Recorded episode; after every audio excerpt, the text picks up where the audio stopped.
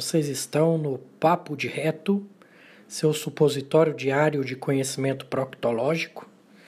Tudo o que você queria saber sobre o seu ânus, mas tinha vergonha de perguntar.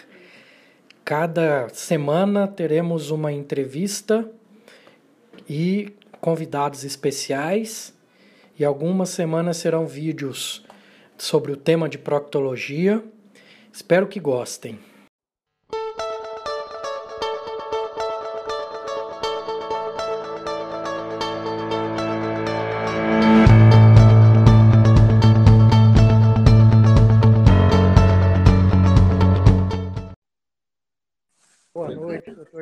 Olá, boa noite, Eurípede. Tudo bom? Vamos lá. Doutor Jean, resume um pouquinho sua trajetória para o pessoal conhecer você. Então, é, eu sou um médico formado na Suíça. E eu não vou passar para vocês um currículo impressionante, já avisa. não, a verdade é a verdade. É porque é, nos meus estudos eu tive muita dificuldade em aceitar essa maneira de ver a saúde. Né? E fiquei revoltado. É, eu terminei a grande, com grande dificuldade os meus estudos e depois eu fui fazer outra coisa. E, e nessa outra coisa é, foi muito interessante porque uma das atividades me obrigou a desenvolver uma capacidade de síntese já, já com abordagem sistêmica, eh, eu não tinha essas palavras na época. Eu desenhava circuitos eletrônicos manualmente para o sistema, para um, o segura um, a navegação aérea de Genebra, né? o serviço técnico da navegação aérea de Genebra. E por que, que eu escolhi esse trabalho? Porque eu era jovem, eu tinha 90% de redução sobre os voos internacionais, nacionais. É, é, motivação de jovem é, foi, foi muito bom. Né? E, mais para frente, eu descobri uma escola, uma escola particular, privada, né, francesa, que se chama Instituto de Higiene e Medicina Natural, e Melun. Melun é do lado, do lado de Paris.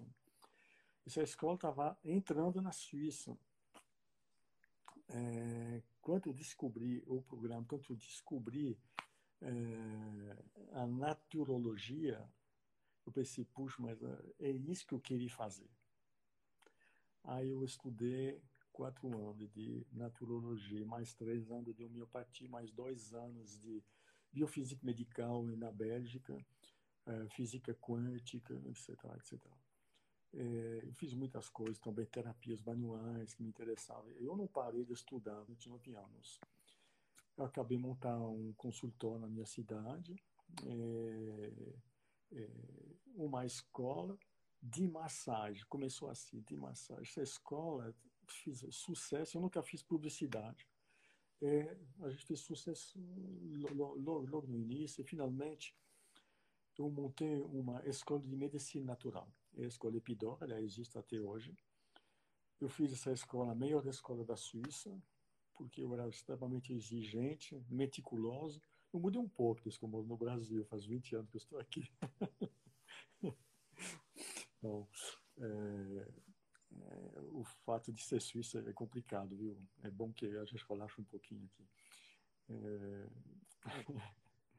Finalmente. O Brasil, o Brasil, né, já em termos de legislação, em termos de muita é, CRM, está muito atrasado, né, em relação à medicina praticada lá fora, né? É, não sei se a gente pode chamar disso de atrasada.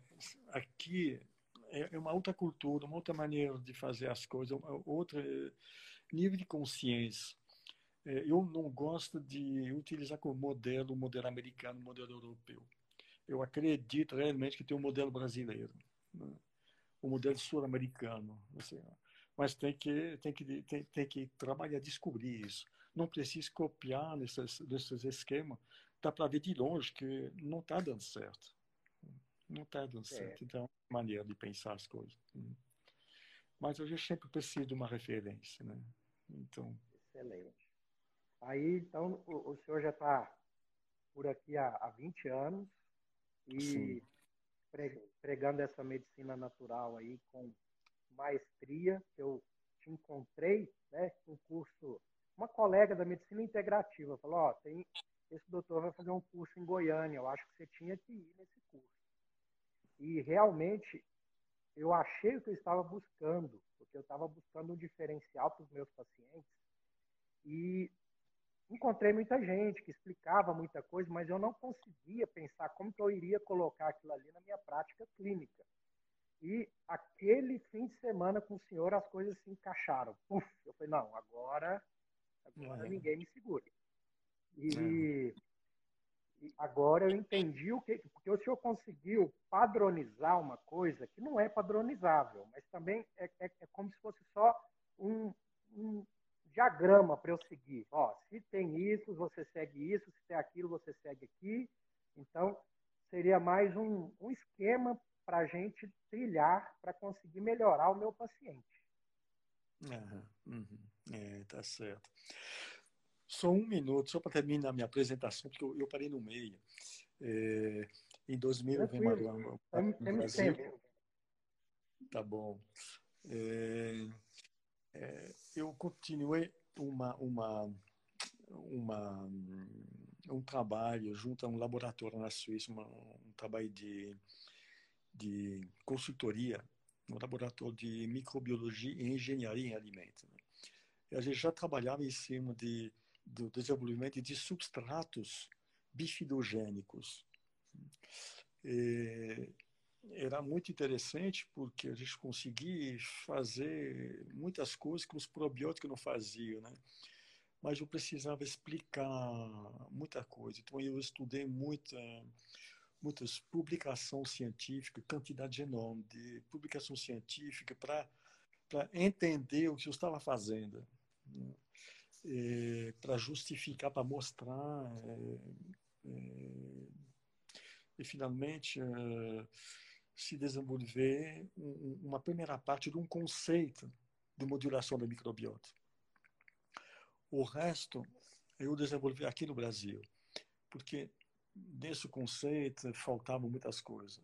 É, quanta gente tem uma disbiose, nós vamos falar o que é uma disbiose, né, na verdade, mas vamos falar isso de uma disbiose.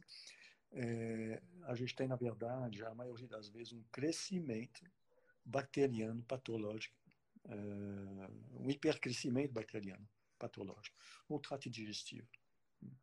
Esse hipercrescimento patológico de bactérias, na verdade, não é só bactérias, são microorganismos, vírus, fungos e parasitas. Né? é, que estão aproveitando que estão aproveitando de, de, de alimentos que não foram assimilados. E esses crescimentos anormais, esses, esses, micro, esses microorganismos é, que se desenvolveram, que, mudou o perfil da microbiota, aumentou os patógenos, inflama a mucosa, etc. Mas, principalmente no colo, é, essas bactérias são resistentes, ou reputadas resistentes.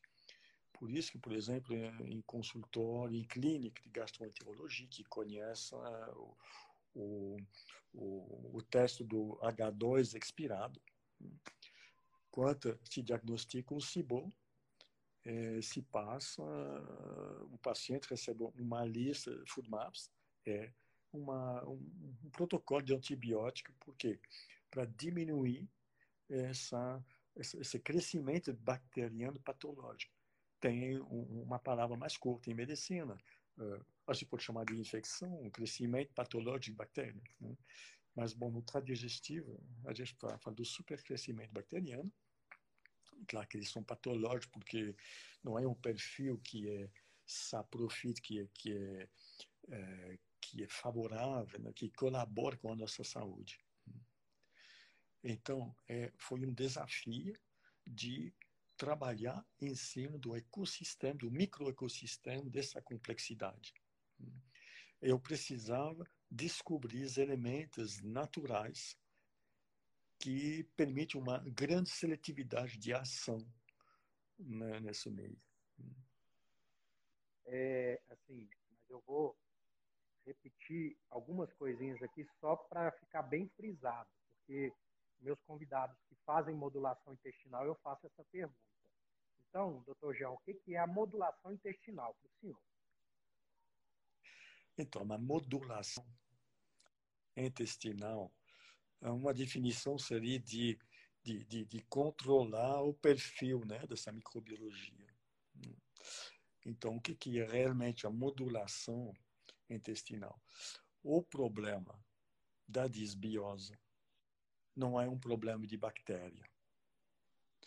Quando a gente tem um perfil bacteriano que se modifica no trato digestivo, esse fenômeno é uma consequência. Lá em cima, a gente tem uma má absorção. Essa má absorção ela tem um início, é delgado. Uma absorção dos açúcares simples ao nível do delgado. Uma disbiose ela começa por isso. Claro que é muito interessante de procurar por que a má absorção. Aí você vai entender por que a disbiose. A disbiose a definição que eu dou hoje da disbiose, a disbiose para mim são conjunto de complicação da má absorção. Muda tudo. Por isso que esse trabalho está sendo considerado como um novo paradigma. Na verdade, eu não inventei nada, eu estou seguindo a fisiopatologia. Eu estou introduzindo o problema da microbiota com os problemas gastroenterológicos reais diagnosticado o que é uma estase gástrica. Né? Como você trata o refluxo do edeno gástrico, né?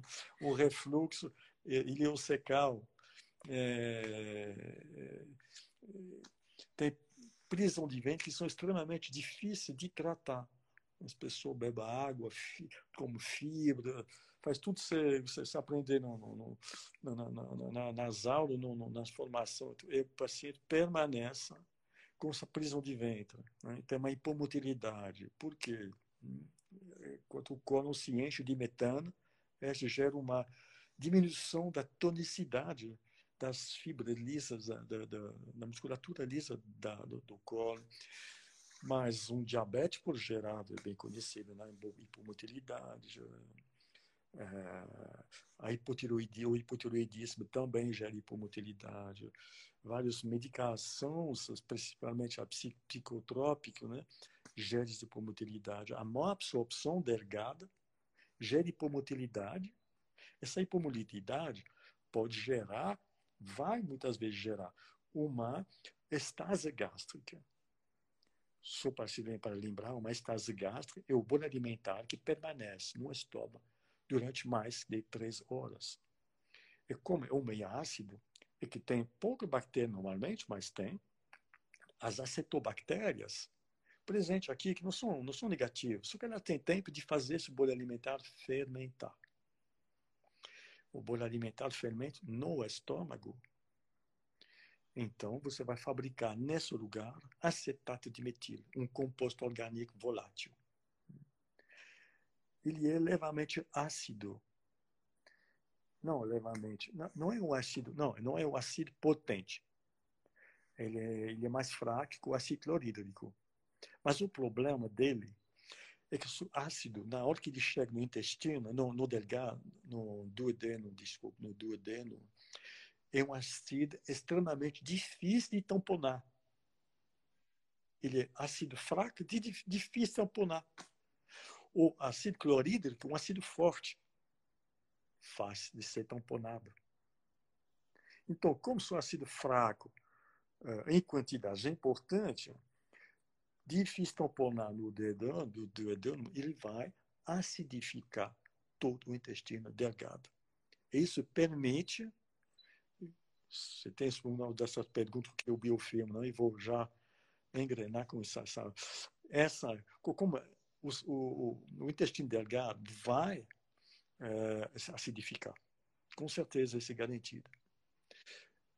É, essa acidificação, na verdade, é, é, é vai gerar um, um terreno favorável a fungos, candidias. Esse cria, você pode criar extremamente frequente isso. Quem mede os gases pulmonares expirados, encontro isso com tanta frequência. É, a gente tem um biofilme formado de acetobactérias com candida. candida. Claro que essa diminui de uma maneira muito importante a assimilação do delgado e é, vai inflamar a mucosa do delgado. Esse biofilme pode se estender até o colo. Então, é uma das complicações. É, não é fácil de diagnosticar. Não é fácil. E às vezes eu tenho, eu recebo um paciente, eh, todos meus pacientes são complicados, são, são gente que tem realmente muita dificuldade de encontrar a resposta né, dos problemas de saúde deles, uh, envolvendo o trato digestivo. Uh, alguns desses pacientes vêm com exames feitos nos Estados Unidos. Tem uma outra maneira de descobrir um biofilme, um biofilme lá no, no intestino. Né? Mas a medida dos gases expirados é tão simples, é rápido, a interpretação ela, é imediata, é muito interessante. É, e os biofilmes, doutor, além de ser difícil de diagnosticar, também é difícil de tratar, né? É difícil de tratar, porque ele é resistente. Ele é resistente. É, a gente tem que modificar um pouco a alimentação, adaptar a alimentação. Desenvolvemos é, certos produtos, né, certos produtos um, que são antissépticos é, para vários níveis de, de fermentação. É, a fermentação do estômago, ela é a partir dessa faz partir dos acetobactérios. Então, a gente consegue acelerar o, a, a, o esvaziamento gástrico e diminuir essas bactérias é, do estômago, diminua a, a, fabricação, ou até anula essa fabricação de acetato de metilo, de, de metilacetato. E, mas esse biofilme, uh, ele demora para sair, ele demora para sair. É, muitas vezes, quando tem uma estase gástrica, a gente encontra junto uma hipomotilidade uh, no colo, uma, uma, também uma prisão de difícil uh, tratamento deve ter uma relação reflexa entre o estômago e é, é, a parte terminal do colo. Normalmente são, são prisões ventre terminais. E no colo, é, o, vamos continuar com o delgado, né? No intestino delgado, uma má absorção do delgado, que vai gerar hipomotilidade, também ela vai aumentar, ela pode aumentar um pouco as bactérias do delgado, claro. Né? Mas essa fermentação criada pela má absorção do delgado, ela vai acontecer no seco. Tanto no delgado que no seco, é, é uma fermentação que vai produzir bastante hidrogênio, é uma fermentação é, que, que inflama, né? que, que são uma atividade bacteriana que, que, que inflama, né? a parte terminal do íleo é o seco, claro, né? É, essa absorção continuando de evoluir, vai permitir que alimentos não, não, não assimilados né, também é, seja disponibilizado pelas bactérias anaeróbicas do colo. A partir desse momento, a gente tem uma fermentação muito importante no colo. Aí se fabrica uma quantidade muito grande de, de metano, entre outros.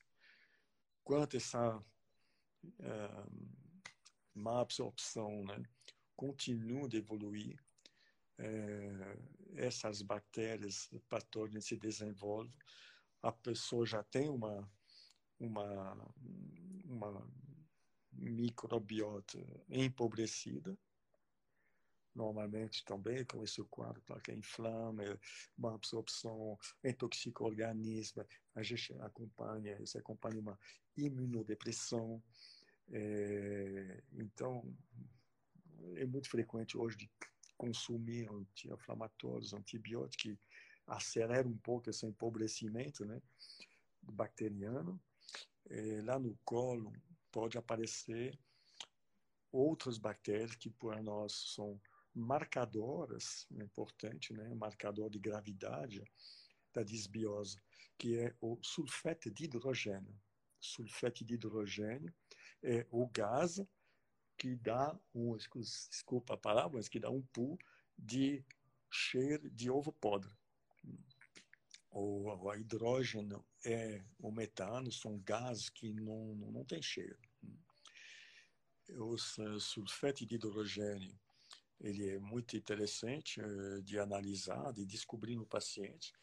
Ele confirma uma imunodepressão importante, é uma dificuldade importante de assimilação das proteínas.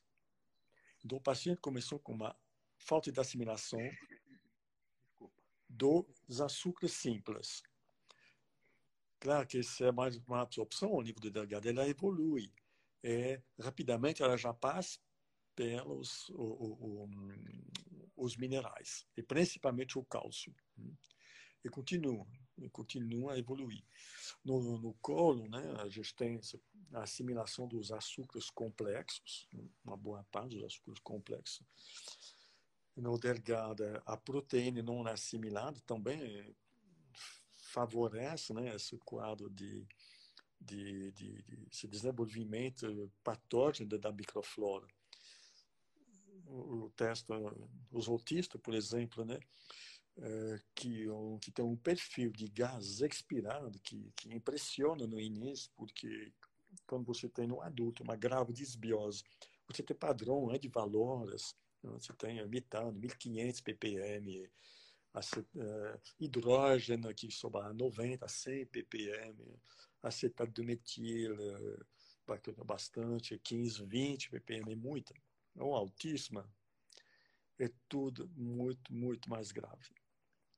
O metano, é, tem mais, bastante os estudos né, que, que apareceram nesses últimos anos e meses também sobre o, diferentes uh, perfil de microbiota do autista que a gente consegue uh, avaliar a partir do breast test. Né?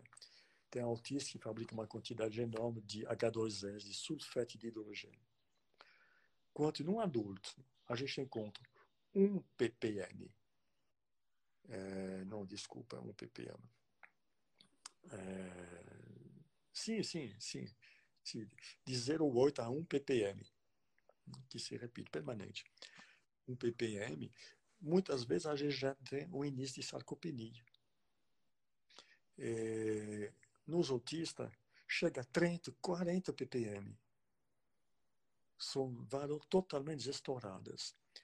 Esses gases é, é capaz, o, o, o de hidrogênio é capaz de atravessar a barreira meningeal.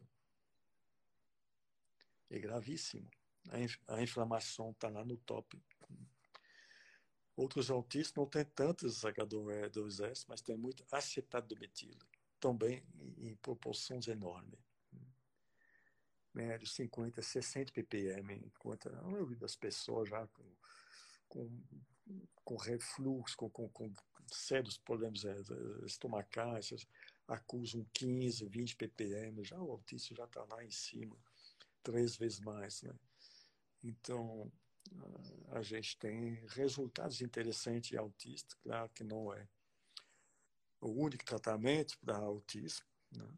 mas uh, o fato de eliminar essas graves inflamações, é, essa produção de gases que são é, que, que, que, prejudica que prejudica tanto o sistema nervoso que é o, o pulmão mesmo tem gases que são assim, o sulfeto de hidrogênio é muito irritante para os alvéolos pulmonares né? é, o metano também é uma coisa no pulmão que, que, que, que é pesado. O pulmão é, é, elimina 70% dos volumes de gás produzido pelas fermentações anormais do trato digestivo. Então, é, é muito gás.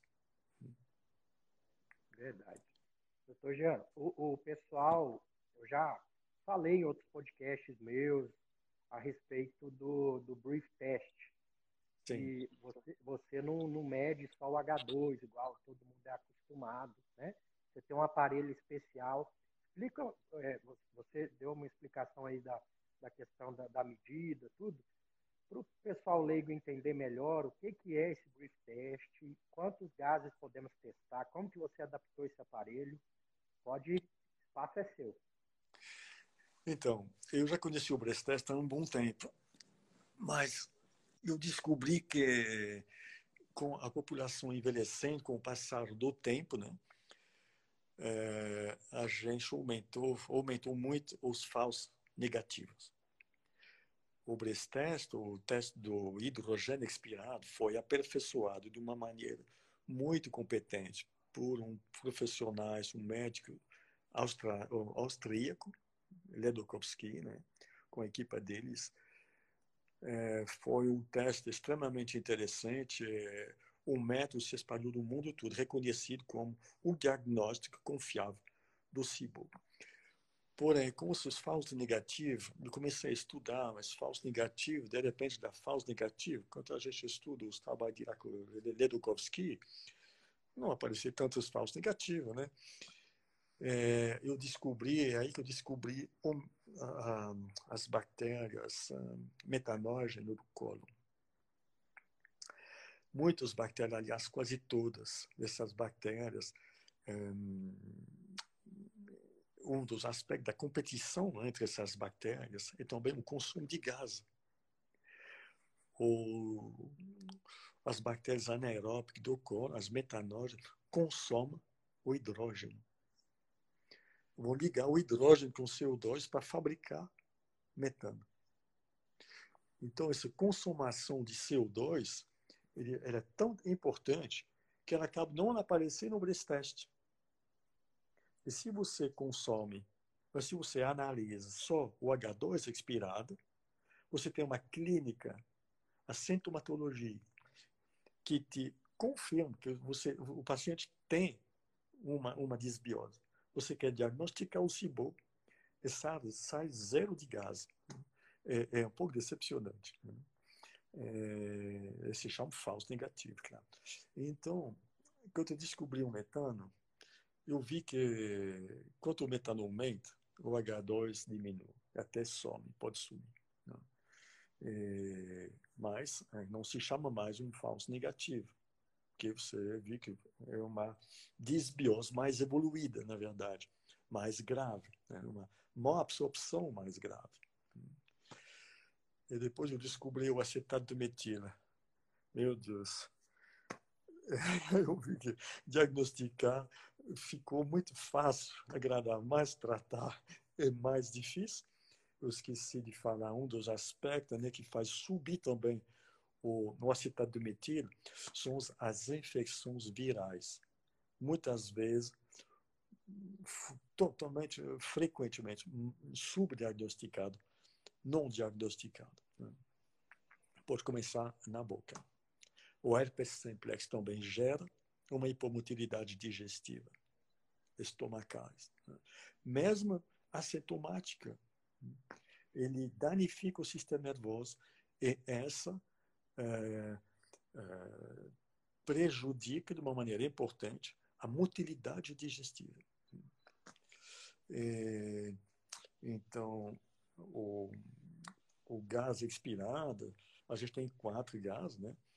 É, o quarto gás que eu introduzi no teste foi o sulfete de hidrogênio, que eu achei muito interessante de saber que o paciente tem uma, uma disbiose mais evoluída que a disbiose do metano.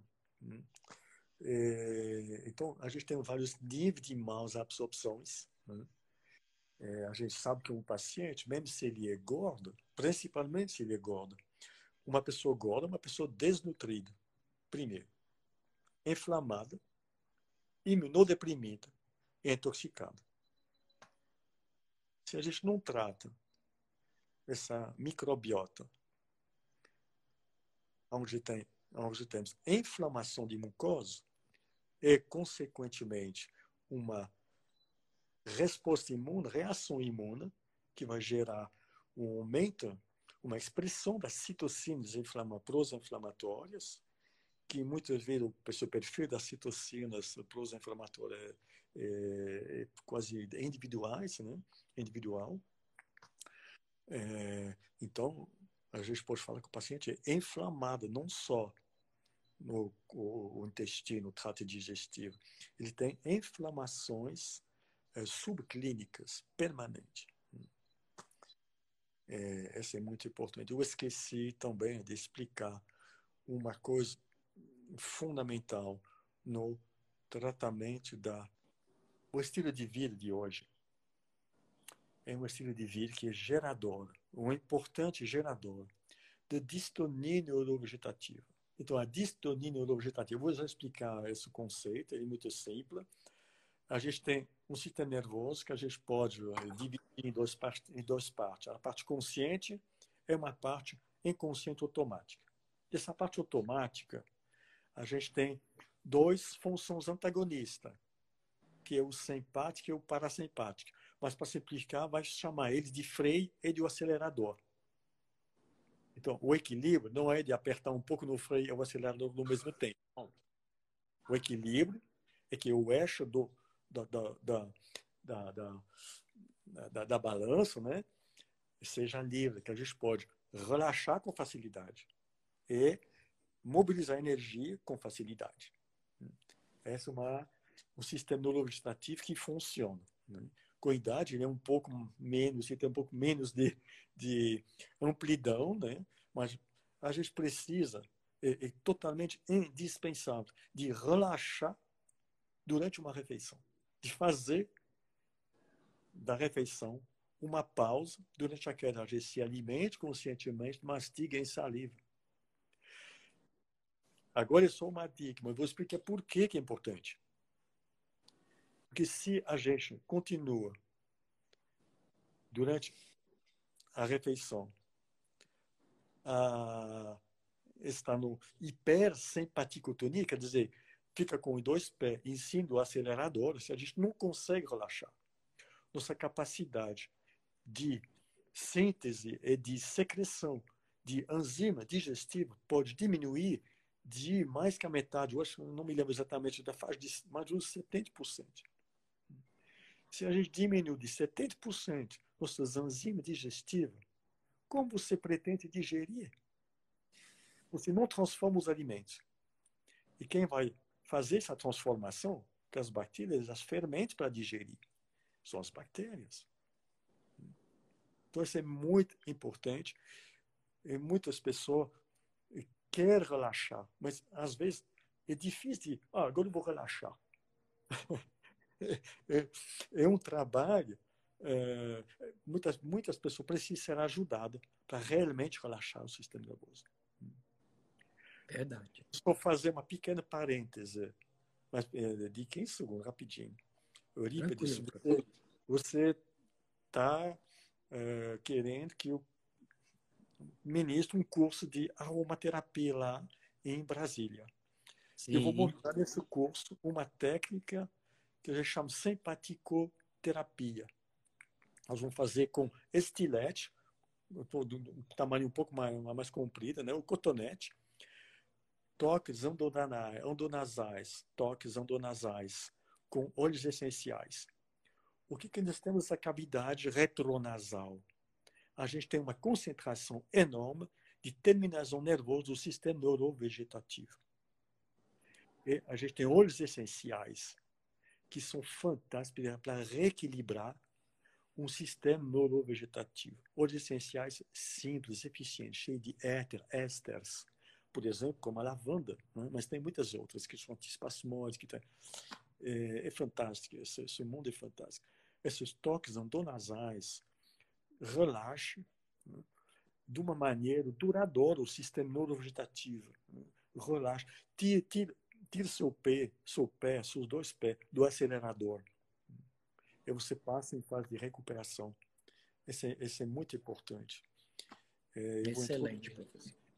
Eu vou introduzir sistematicamente como terapia no, no meu, na minha prática, porque essa lado, esse aspecto de, de ansiedade, medo, preocupação, angústia é tão presente, é tão potente, é, vai medicamentar outra vez por isso.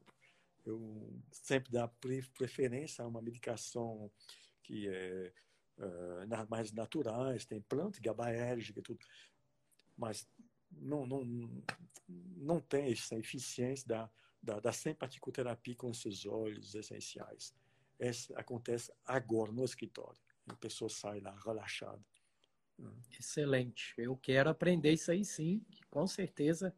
No final nós vamos falar dessa surpresinha aí do, do curso aqui em Brasília. Tem muita gente esperando esse curso, viu, professor? Você é. se, se prepare, vai ser muito bom. É. Vamos continuar o que a gente pensou em conversar, mas sem pressa, tranquilo. Se o senhor é, vê algum outro assunto que você acha interessante, pode introduzir, não tem problema. Aqui é um bate-papo mesmo, certo? Tá. Lá no nosso grupo, que tem um pessoal que, que mexe com modulação intestinal, um pessoal que estuda bastante essa parte, né? É, tem a Ana Marta, que gosta muito do senhor.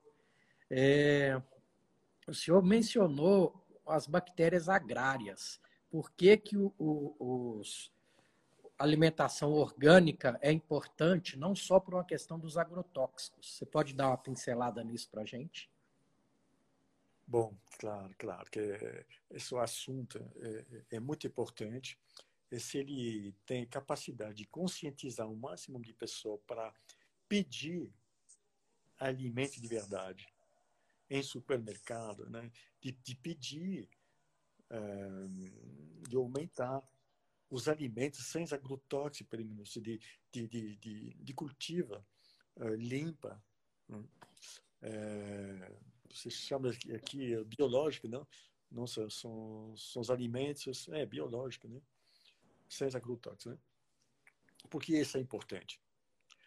As bactérias, um, um, as plantas, ela transforma muitas coisas para nós. Por exemplo, a gente não consegue se mineralizar com os minerais da terra. Não dá para chupar uma pedra para ser mineralizado. O reino vegetal é o reino intermediário entre o reino mineral e o reino animal e humano. O reino vegetal vai disponibilizar, tornar disponível para nós os minerais do reino mineral. Mas ele não só faz isso. Também ele vai selecionar bactérias, as bactérias, eu chamo eles de rurais, né?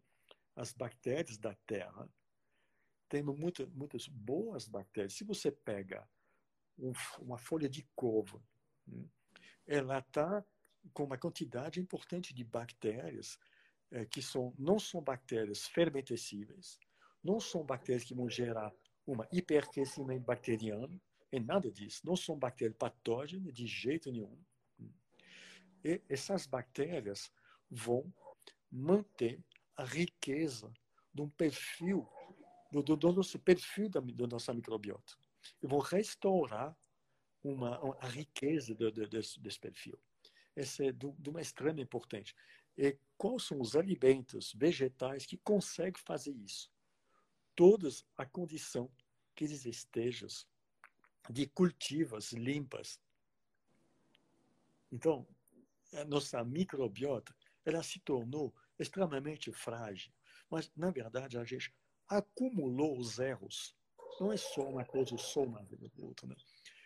É uma coisa muito interessante. Na França, foi feito um estudo, um estudo é, da diferença da microbiota entre pessoa que vive em meio rural e pessoa que vive, vive em meio uh, uh, urbano. Né?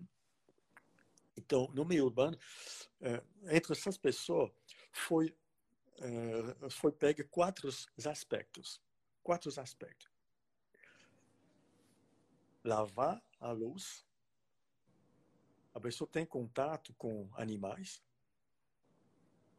a pessoa mexe com a terra, e a pessoa consome legume biológico, se você vê em meio urbano, consoma os alimentos, compra os alimentos do supermercado comum, com agrotóxico.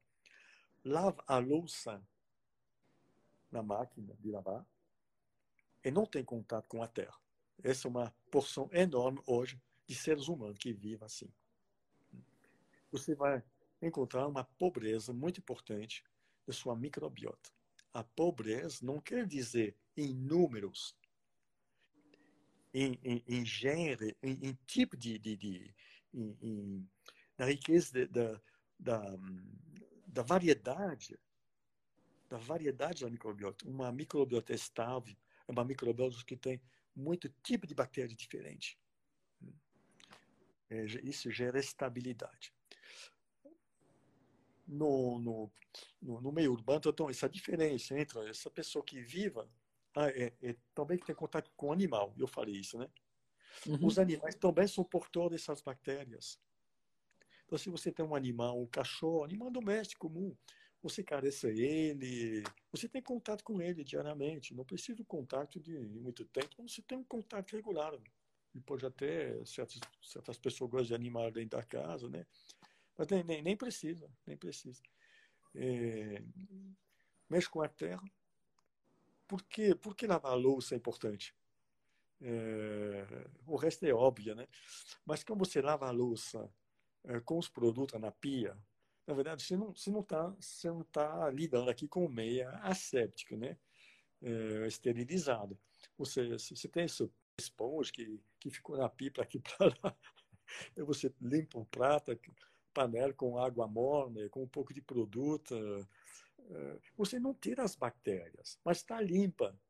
Está limpa, está sem alimento, o prato, a xícara, a copa está brilhante, está limpa mas tem bactérias, são as bactérias do seu meio ambiente.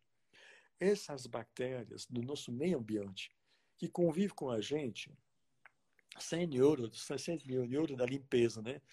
É, elas são muito importantes porque elas são os probióticos que vocês precisam.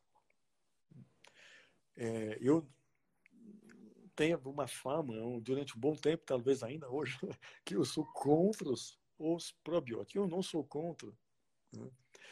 Só que é, eu gosto dos, dos probióticos que fazem um verdadeiro trabalho de probiótico. Né? É, se você tem um, um, um, um produto lactofermentado, como kefir, chucrute, kombucha, tudo isso são bactérias, na verdade, são probióticos. Né? É, por que não? Ótimo. Isso é perfeito. Você faz uma manutenção da nossa. Agora, quando você consome um probiótico é, comprado em farmácia, você está comprando o quê? Você está comprando uma fórmula padrão. Só que 75% das nossas bactérias são individuais. Se soma três, quatro pessoas numa, aqui eh, agrupada, né? todo mundo tem uma uma, uma microbiota perfeita. O, o 75% da, das bactérias são diferentes, o perfil é diferente de uma pessoa para outra. Então não existe padrão. Essas bactérias são fabricação genéticas. E eu mostro nos cursos né, estudos científicos que evidencia que essa, esses probióticos é, dá uma, uma mexida na nossa própria genética. Então, eu também eu pergunto, você tem uma estase gástrica, qual é o probiótico? Se você tem uma, um problema de válvula ileocecal, qual é o probiótico? Se você tem uma importante eh, fermentação no cólon com H2S, você tem a sarcopenia. Qual é o probiótico? Pode até piorar, né, professor? Porque você, pode até piorar porque você está pondo é. mais bactéria num lugar que já está completamente maluco, né? Vou Isso. falar assim. Pode funcionar. Os probióticos podem funcionar. Né? É, em pessoa é, que talvez eh, não tem tantos excessos de bactéria, né? Tem gente que tem poucas bactérias consomem antibiótico, consomem.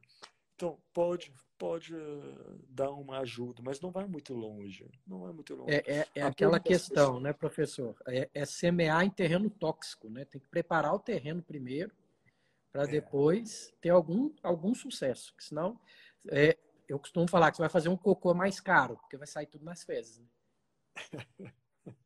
Exatamente. Não sei se sai da sua. Oh, mas sai. Eu vou te, vou te fazer uma pergunta. É, você confirma que os probióticos saem nas fezes? Ou você, eu acho você que às vezes, que... nem, às vezes nem chega lá, né?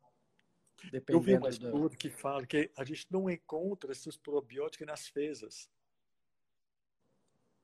Um cientista escreveu isso. Ele escreveu que a gente não analisa as fezes, não a partir de análises químicas convencionais. A partir da genética. Ele falou que a precisão, a precisão da análise é tal que se você consome um iogurte hoje, amanhã a gente faz a analisa genética das suas fezes. A gente fala para você a marca do iogurte que você comeu.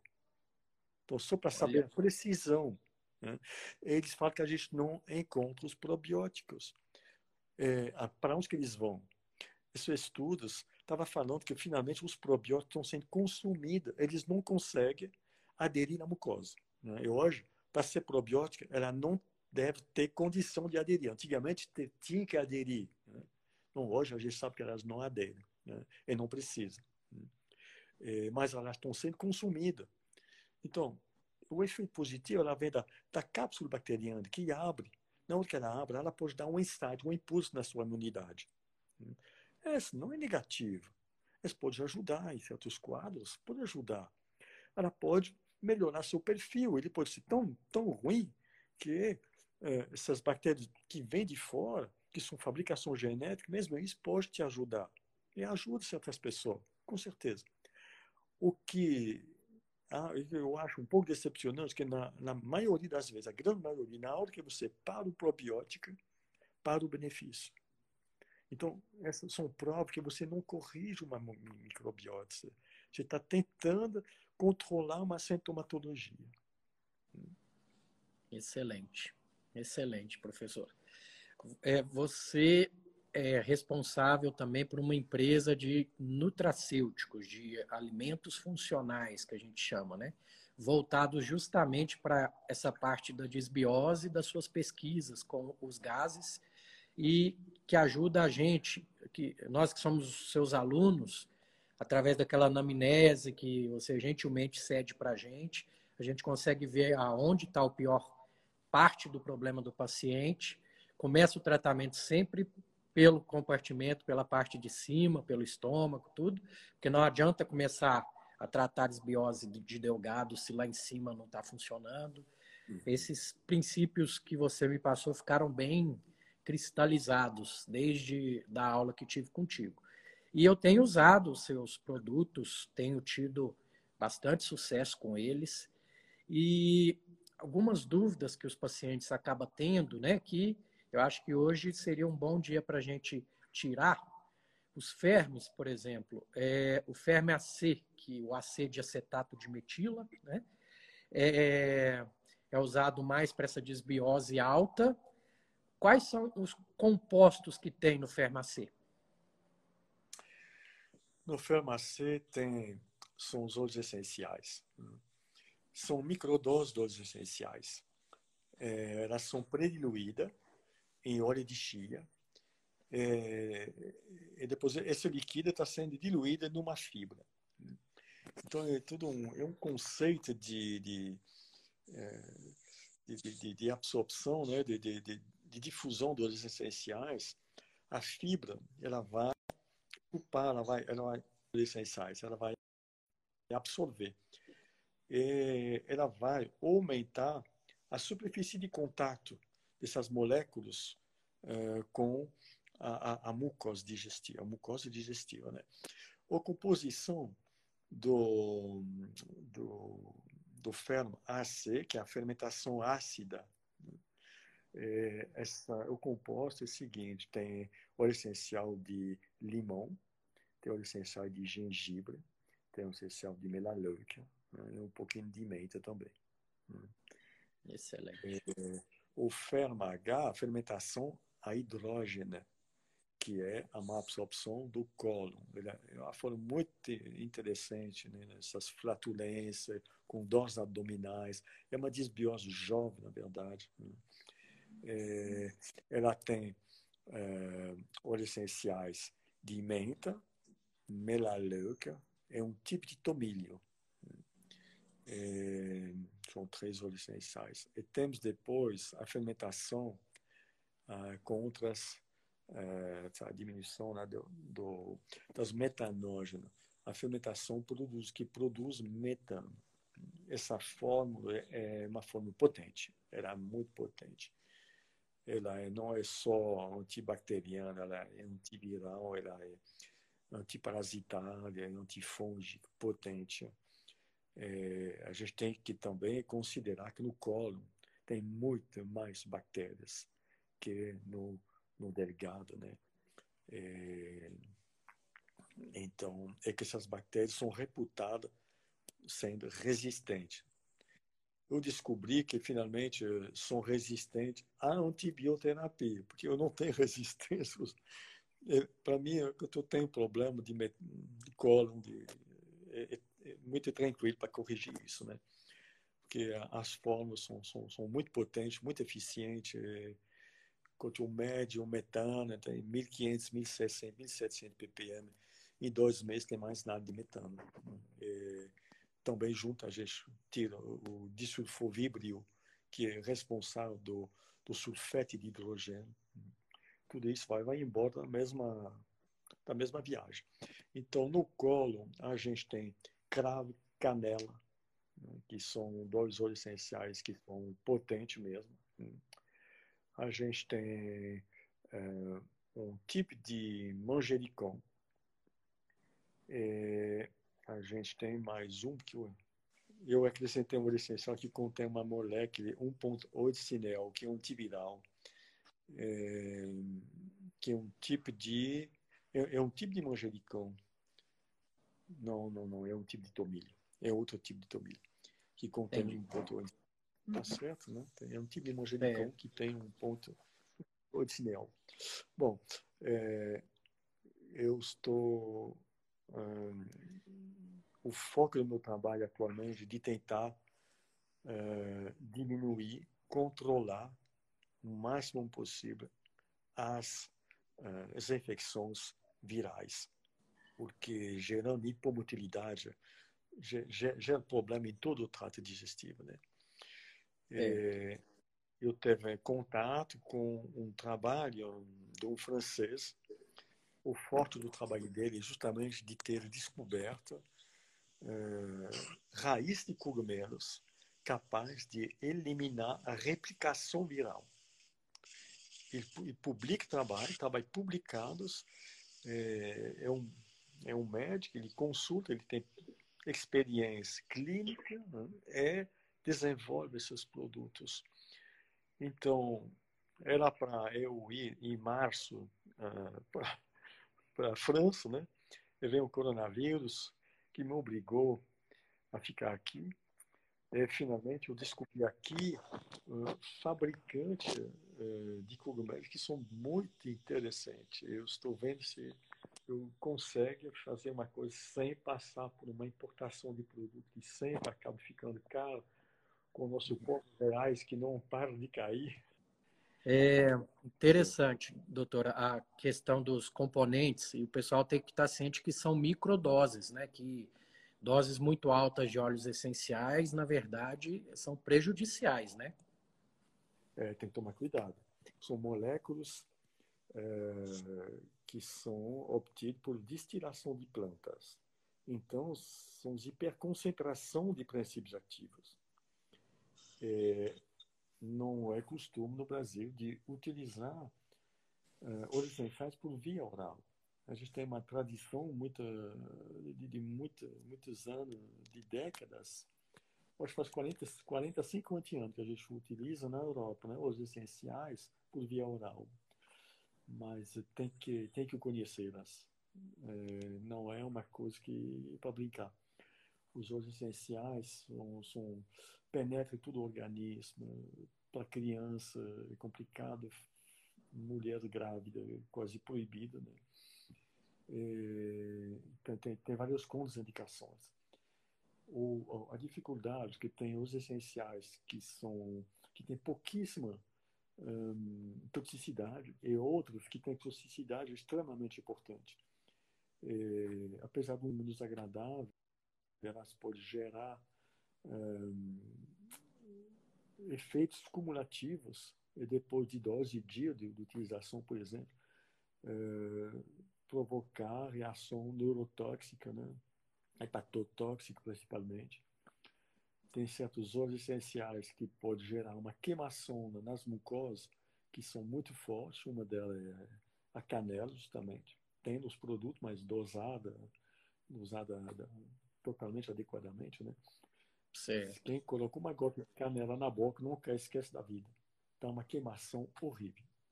Verdade. Mas tem óleos essenciais que, mesmo na pele, pode gerar uma queimação de segundo grau. Né? Outro pode gerar na pele também o efeito fotossensibilizante. Né?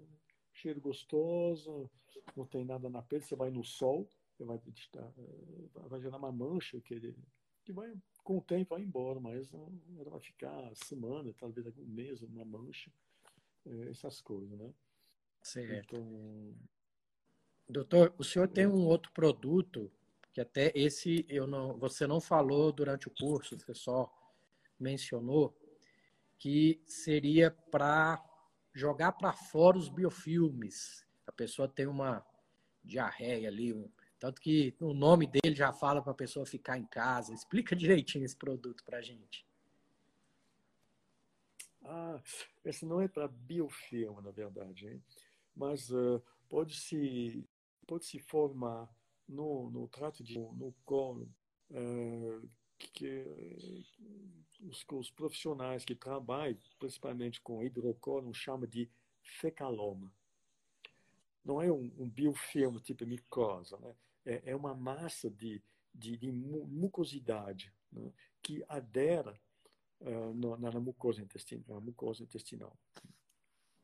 Essa, essa, esse, esse muco é, é um abrigo fantástico para fungo, principalmente, mas para bactéria também. Então, o colo é um lugar é, que tem alimentos, que é quente, que é, que é úmido, que, que, que, que é aquosa, né? Então, é, é um abrigo fantástico para seus micro-organismos. Claro que a mucosa inflama, a assimilação perturba o perfil da microbiota, interage com tudo. Né? Então, foi desenvolvido, desenvolvido uma fórmula é, que a gente chama é, PCD1. É, são, são, são, dois tipos de óleos, é, tem, tem jatobá também. É, é uma, uma formulação que se toma uma vez só, com um suco de quatro limões. É, você tem que ficar em casa esse dia, não esquecer porque o processo de eliminação vai, começa, só que ele começa de duas horas depois, para certas pessoas, quatro cinco horas depois. E na hora que o processo começa, você tem que estar em casa. Você tem que ir várias vezes no banheiro. Não gera diarreia assim, de, de, de emergência, de jato, não. Mas você vai começar a eliminar coisas que você nunca eliminou. Né? É, pode ser até sais biliares que se eliminam, você vai ver grãozinho de cor verde. Né? Mas também se pode ver essas fecalomas. A maioria dos gastos não reconhece a existência do fecaloma. E faz quatro, cinco anos atrás, faz cinco anos, é, eu passei por esse processo de, de limpeza do colo. Ficando uma semana internada em spa. É, eu eliminei fecaloma. Aí eu teve que acreditar, né? A limpeza do fígado também gera essa eliminação né, de, de, dessas fecalomas. Então, certo. essa forma ela, ela permite, uh, sem, sem, sem se internar num spa, é sozinho, sem nenhum risco, nem em casa, de, de fazer esse processo de, de eliminação dos fecalomas. Né? É a forma que se chama PCDU, para você não esquecer de permanecer em casa dia de uso. PCDU. Okay. Excelente, professor. Para a gente finalizar, é, você tem finalizar os seus produtos também. Você tem os bifidogênicos, né? Alguns específicos para pessoas com afecções neurológicas, intestino irritável, outros mais específicos para ajudar intestino preso. É, explica um pouquinho de cada um e o que que tem em cada um. Então, são, são quatro, são quatro fórmulas. E eu vou falar do que tem em comum. O essencial é o que tem em comum. São substratos bifidogênicos. Quer dizer o quê? Substrato é um meio nutritivo para as suas bactérias boas, principalmente as suas bifidobactérias. É, o substrato ele é idêntico para as, nas quatro formas, é o mesmo substrato. A gente gera um efeito bifidogênico. Esse efeito bifidogênico foi muito estudado, foi o meu, minha, minha tarefa, minha tarefa lá no laboratório na Suíça, laboratório Acepsar, eu prestei consultoria até 2014 nesse, nesse, nesse laboratório. Eu ficava três meses por ano lá na Suíça trabalhando. É, meu trabalho era justamente de desenvolver esse, esse substrato para ele não gerar, gerar, gerar gás. A gente utiliza certas fibras, como a inulina, né? A inulina é conhecida para gerar gás em certa porcentagem de pacientes, né? apesar do fato que ela deveria ser fermentada lá no colo. Né? Mas 18% dos pacientes que consomem neolina pura uh, vão produzir gás. O problema é que quando você produz gás, não é o gás uh, assim que você acostuma chamar de gás. É uma produção de, gás que é realmente em quantidade uh, importante, é, o cheiro, Uh, também é, é, longe de ser agradável. Normalmente, o paciente que fermente com inulina abandona o tratamento, só para ter uma ideia. É, não, é, é, importante. Então, a gente utiliza, claro, a inulina, a gente utiliza outro tipo de fibra prebiótica, né? É, é, a gente utiliza um tipo de levedura. Eu não falo, por falta de tempo, eu não falo dessa levedura no, no curso mas a gente utiliza uma, um extrato de levedura especial. Ele é importado da França. É um extrato de levedura que é, é, é a levedura, ela é, não é uma levedura viva. Tem muitas contraindicações de levedura viva. Né? É, é uma levedura que foi terminizada no final. Ela, a gente recuperou o material biológico dessa levedura. Então, essa levedura foi desenvolvida para crescimento de bactérias bactérias saprofitas, as bactérias precisam também de proteína, não só os açúcares que você não assimila, não só uh, uh, um monte de alimentos né, que você assimila. As bactérias são muito importantes. Então, fizemos um substrato completo, nutritivo, com uh, dois tipos de fibra, principalmente. Tem esse produto que tem três tipos de fibra. É, é, essa, esse extrato de levedura especial, é, é, vitaminas, principalmente a vitamina do grupo B, é uma coisa que ajuda bastante a microbiota também. Esse é o substrato, o substrato comum a, todas as fórmulas. O que foi acrescido por cima são os elementos que são muito interessantes em função do tipo de desbiose. Só que essas fórmulas mudaram bastante no decorrer do ano, ano passado. É, eu fui surpreso, né, para a, a, unidade Fabril fabrica nossos produtos precisa mudar de endereço. Por causa dessa mudança, a gente precisava refazer o comunicado de fabricação. É, um, um aspecto técnico estou divulgando para vocês. É, para refazer o comunicado de fabricação, a Anvisa me obrigou, de um dia por outro, eu não estava preparado, de colocar meus produtos nas novas normas. Eu tinha mais dois anos para fazer, ou três anos para fazer isso. Se faz progressivamente, né, para não ficar sem produto. Era de um dia por outro, eu não podia mais fabricar. Eu precisava. Uh, aí foi um estresse muito importante para mim o um ano passado para não faltar de produto. E as normas da Anvisa, finalmente, eh, elas foram um, um elemento muito positivo, porque a Anvisa não fez novas normas para fechar a gente, para limitar cada vez mais. Bem pelo contrário, ela permitir de introduzir insumos que até então eram proibidos. Então, me animei para refazer as fórmulas de uma maneira eh, diferente. Então, elas mudaram bastante. Hoje a gente utiliza certos produtos, a luteína, astaxantina, uh, licopenas, em vários produtos, né? São, são, a gente utiliza um, uh, a vitamina D3 com a vitamina K2, MK7, todos os nossos produtos têm um perfil de vitamina e utiliza uh, o metilacetato ou metilfolato, é muito importante, a forma metil dessas, dessas uh, vitaminas, né? É, etc. Tem, tem, tem curcumã, certos produtos são muito mais anti-inflamatórios, outros anti, um, antioxidantes, antioxidantes vasculares. É, estamos refazendo atualmente o site e os folhas, toda essa apresentação é, dos produtos. É, eu vou passar, uma vez feito, vou passar para o nosso grupo de modulação da microbiota essas novidades.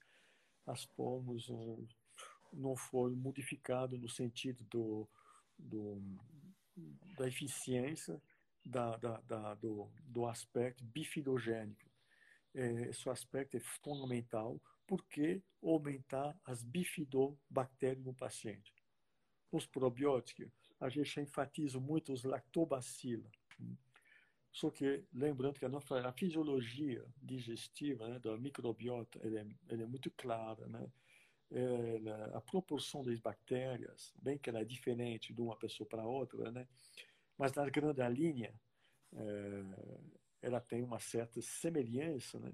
a gente precisa de um lactobacilo para cada, para cada mil bifidobactérias.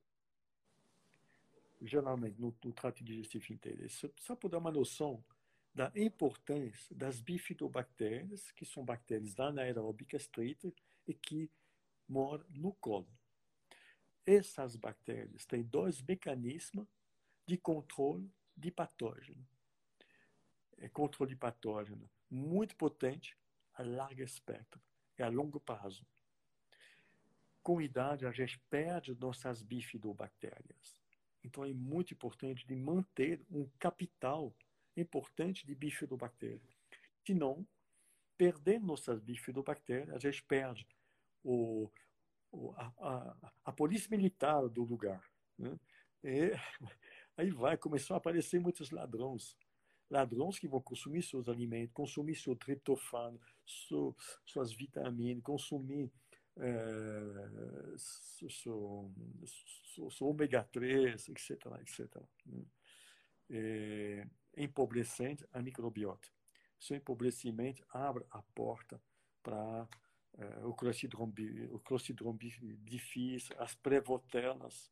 As prevotelas são as bactérias que a gente não quer ver hoje no trato digestivo dos nossos pacientes, porque eles favorecem as doenças cardiovasculares. E são essas pessoas que morrem do Covid hoje. Para morrer do Covid hoje, você tem que ter problema de saúde.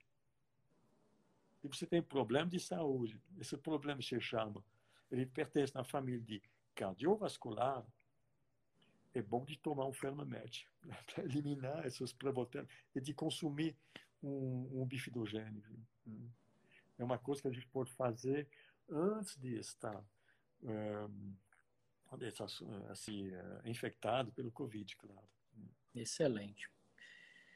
Professor, é, eu acho que vamos ter que ter muitas outras lives, porque o senhor é um poço de conhecimento passar para a gente e toda vez que eu converso com o senhor ou que o senhor coloca lá no grupo alguma explicação para alguém, a gente sempre aprende um conceito novo, uma coisa nova. E graças a Deus a vida tem colocado pessoas como o senhor no meu caminho. Estamos esperando você aqui em Brasília para o nosso curso. Eu vou ajudar vocês a, a divulgar, vou, o que precisar ajudar aqui em Brasília, tá? De coração mesmo, não quero um centavo, só quero realmente difundir conhecimento de qualidade. E finalizar, como é que o pessoal encontra os seus produtos? Acho que era bom falar. Bom, é, a gente tem uma loja virtual. Essa loja virtual é www.alimentarium. De alimentar, né? Rium. R-Y-U-M de Maria.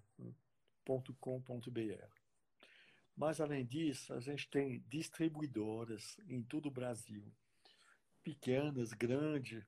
Aí eu não tenho de cabeça quem teria, por exemplo, em Brasília é, ou em outras regiões. São, são, são muitas são muito distribuidoras.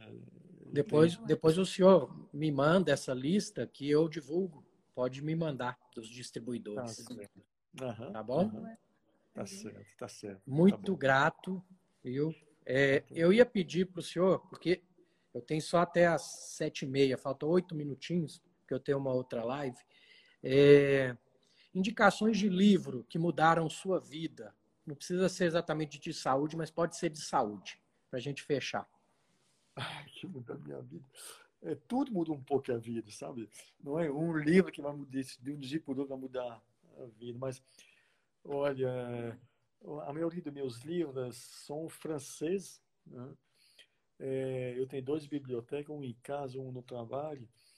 É, na, na, verdade, o, o, que muda, mudou minha vida, são mais é, os livros que orientam é, no autoconhecimento, na, na, qualidade da presença quando você consulta.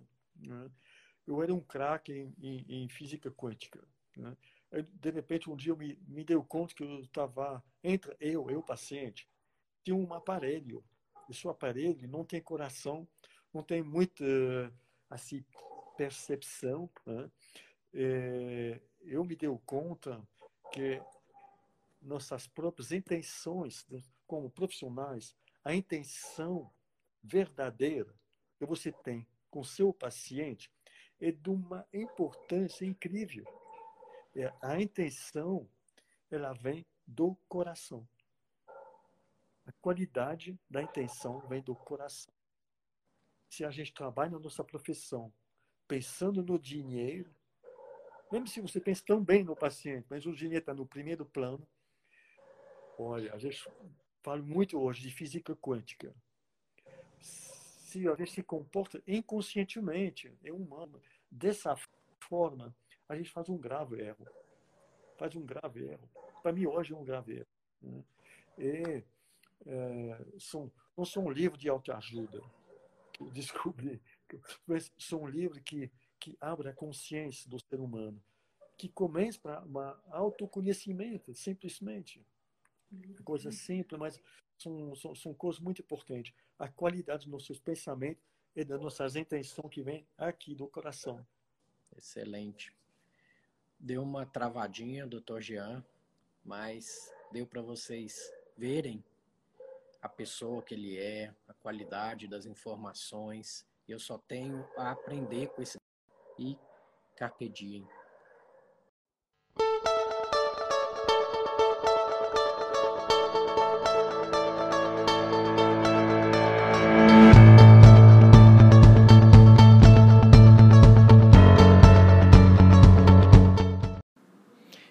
Esse foi mais um episódio do Papo de Reto, seu supositório diário de conhecimento proctológico. Tudo o que você queria saber sobre o seu ânus, mas tinha vergonha de perguntar. Lembrando a vocês que estamos no Instagram como arroba Papo de Reto. Vamos seguir, vamos indicar para as pessoas, vamos impactar vidas e tem meu livro também, com o mesmo título, tá bom? Tá à venda lá no Instagram. E espero que tenham gostado. Até a próxima. Fiquem com Deus e gratidão sempre e carpe diem.